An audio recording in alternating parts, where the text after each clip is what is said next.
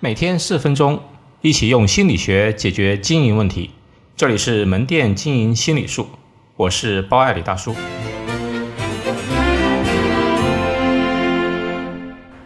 砥砺前行，不忘初心。大家好，我是包爱李大叔。这是专辑的第一篇。根据人的心理，一个人要持续做好一件事，是需要一个意义或者理由，才能支撑他坚持下去。而我为什么要开设门店经营心理术这个专辑呢？二零零五年，乔布斯应邀到斯坦福大学演讲，他是这样回忆自己过去的生活：我总是把一切弄得一团糟，甚至想过逃离硅谷。但是，渐渐的，我开始有了一个想法：我仍然热爱我过去做的一切。于是我决定从头开始。套用乔帮主的话。我回忆自己过去的生活，经历过许多的事，看过许多的书，思考过许多的问题。当我回忆自己的初心，我发现我依然热爱研究心理学在商业领域的运用。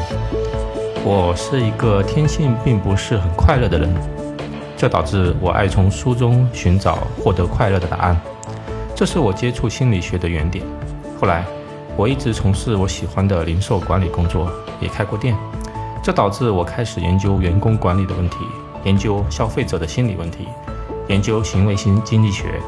市面上所有关于经营类的商业书籍，我几乎都涉猎过。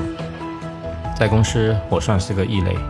我是理论指导实践，先进行顶层设计，再用试错的方式将最新的经营理念与门店实践相结合。在员工眼里，我是个创意十足的人。每个月似乎都有新的花样。对于我的顾客和竞争同行，总觉得我们有些不一样。再后来，通过大量的学习和实践，我惊奇地发现心理学的运用范围无处不在。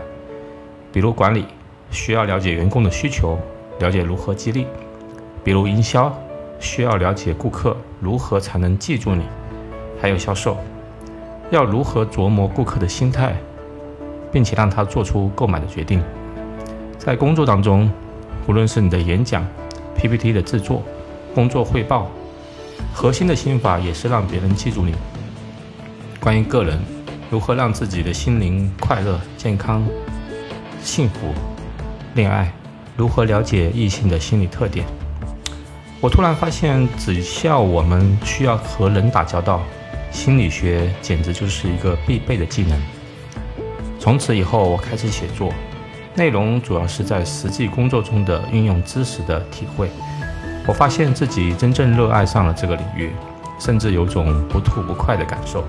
所以，我希望找到一个平台，借助某种载体，将我的心得分享出去。同时，我也非常渴望能和不同领域、不同经历的门店经营者共同交流、共同成长。所以我想到了开设这样的一个专辑。在一个宁静的夜晚，我和好友九零后杂烩哥在茶室喝茶聊天，聊了我的这个想法，结果一拍即合。经过一系列的筹备，于是就有了这个公众号以及喜马拉雅音频的诞生。